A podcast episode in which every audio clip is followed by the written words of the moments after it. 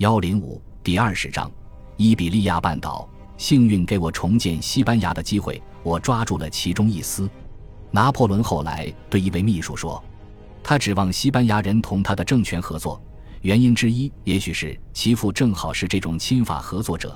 要果真如此。”他就该回想自己年少时如何痛恨法国人占领科西嘉，并把西班牙看作放大版科西嘉岛。就连拿破仑的仰慕者是从博塞也承认，在法军占领的西班牙地区，居民沉默不语，含糊其辞的漠视宪法；其他地区也都强烈鄙视宪法。帕拉福斯上校乔装成农民，从法国逃回西班牙。五月二十五日。他领导阿拉贡首府设防的中世纪城市萨拉戈萨起义，帕拉福斯麾下只有二百二十人，其金库里的西班牙货币仅相当于二十磅六先令八便士，可他还是对法兰西帝国宣战了。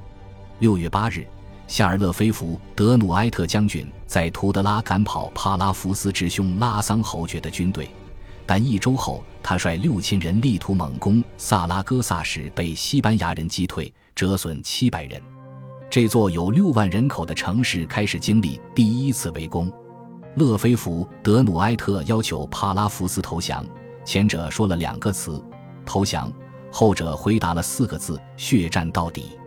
拿破仑入侵西班牙的主要原因之一是设法掌控西班牙海军，以便重拾亲英梦想。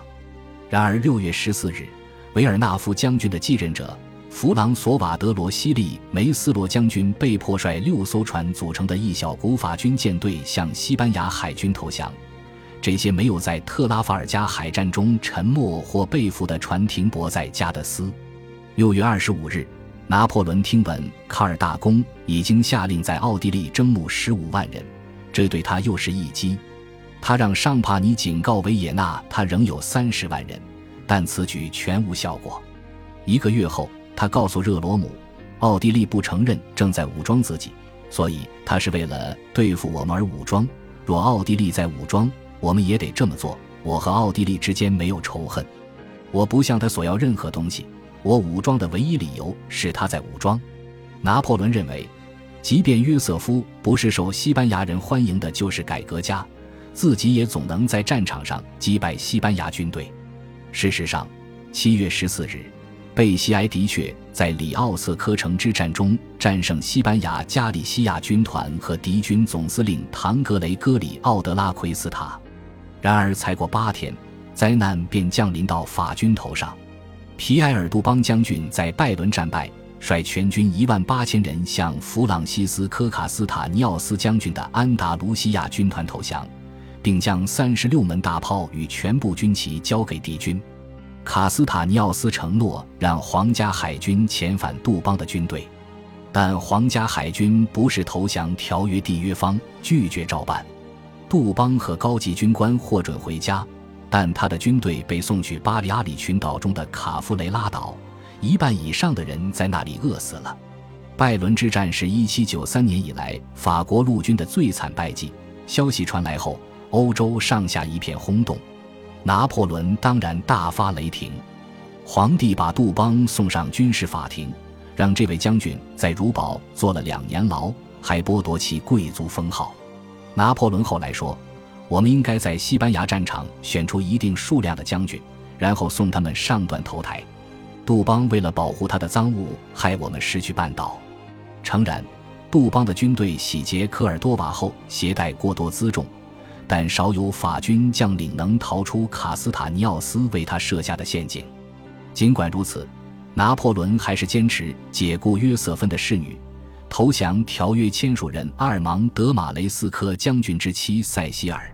不论他有多无辜，某次杜伊勒里宫招待会上，他抓住另一名条约签署人勒让德尔将军的手腕，苛刻地说：“这只手怎么没烂掉？”他在市里打头阵时，似乎什么事情都能办得非常漂亮。拿破仑致信克拉克什论及杜邦称，但他做指挥官时表现差劲。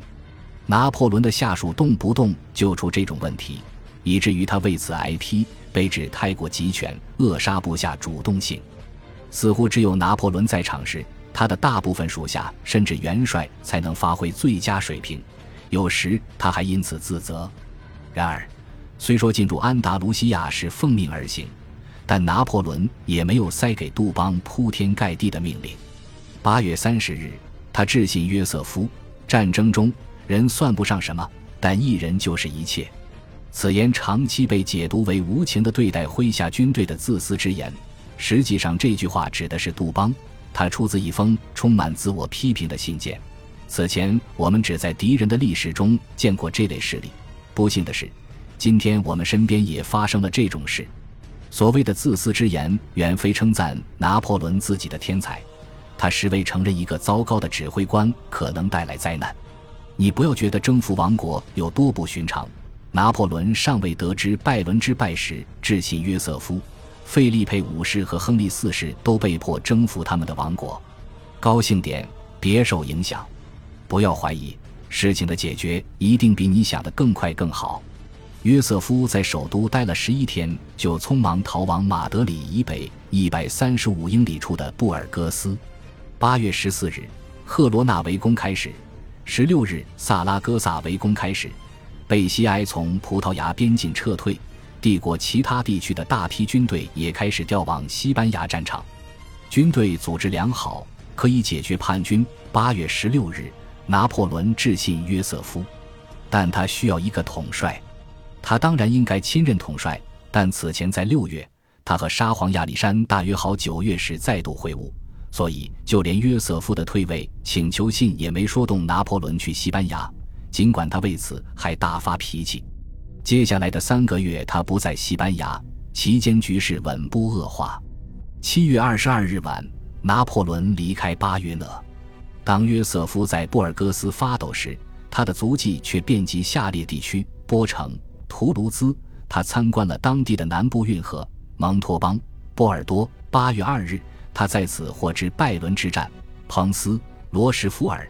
他参观了当地省政府。造船厂、兵工厂和医院。尼奥尔、丰特奈，他在此参观三年前自己下令建造的新城拿破仑旺代南特。他与前来陪同的约瑟芬一起去了当地的红帽子圆形广场出席舞会。索米尔、图尔、圣克卢，他在此打猎，还同克莱门斯·冯·梅特涅亲王谈了七十五分钟，激烈争论奥地利重整军备之举。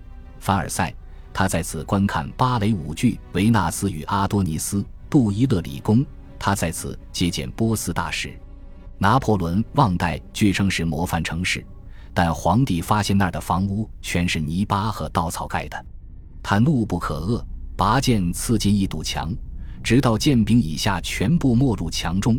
然后他解雇了施工责任人，在图卢兹，他召见在南部运河上架桥的人。拿破仑问了主动露面的总工程师一些问题，发现他虽攀着邀功，却不可能造出那座桥。皇帝于是叫省长特鲁维先生领来真正的造桥人，然后对此人说：“我很高兴能亲自来一趟，否则我不会知道是你造了如此出色的建筑，并剥夺你的应得权利。”拿破仑随后任命造桥人为总工程师，这体现了史上罕见的诗中的正义。九月七日，拿破仑收到更糟的消息：阿瑟·威尔斯利爵士率小股英国远征军进入葡萄牙，他只有一点三万人，却在罗利萨和维梅鲁击败朱诺，使对方投降。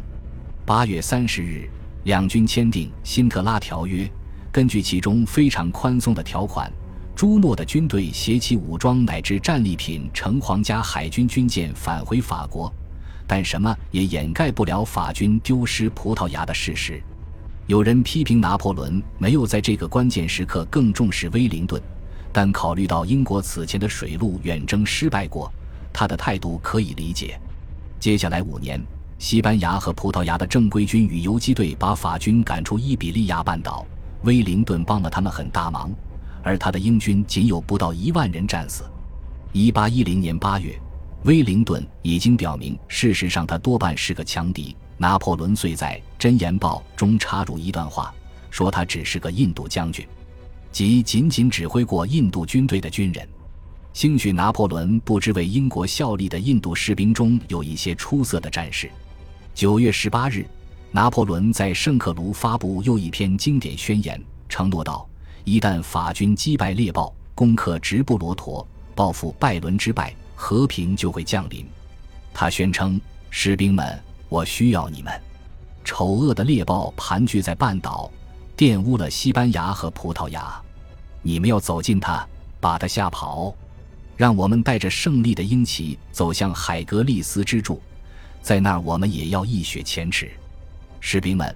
罗马军队在同一场战役中决胜于莱茵河、幼发拉底河、伊利里亚与塔古斯河。论声望，你们已经超越当代军队；论荣誉，你们赶上罗马人了吗？你们的辛劳将迎来长久和平与持久繁荣。这种胜利本该简单许多，因为正如拿破仑对约瑟夫所说：“他的新臣民西班牙人卑鄙懦弱，令我想起我认识的阿拉伯人。”感谢您的收听，喜欢别忘了订阅加关注，主页有更多精彩内容。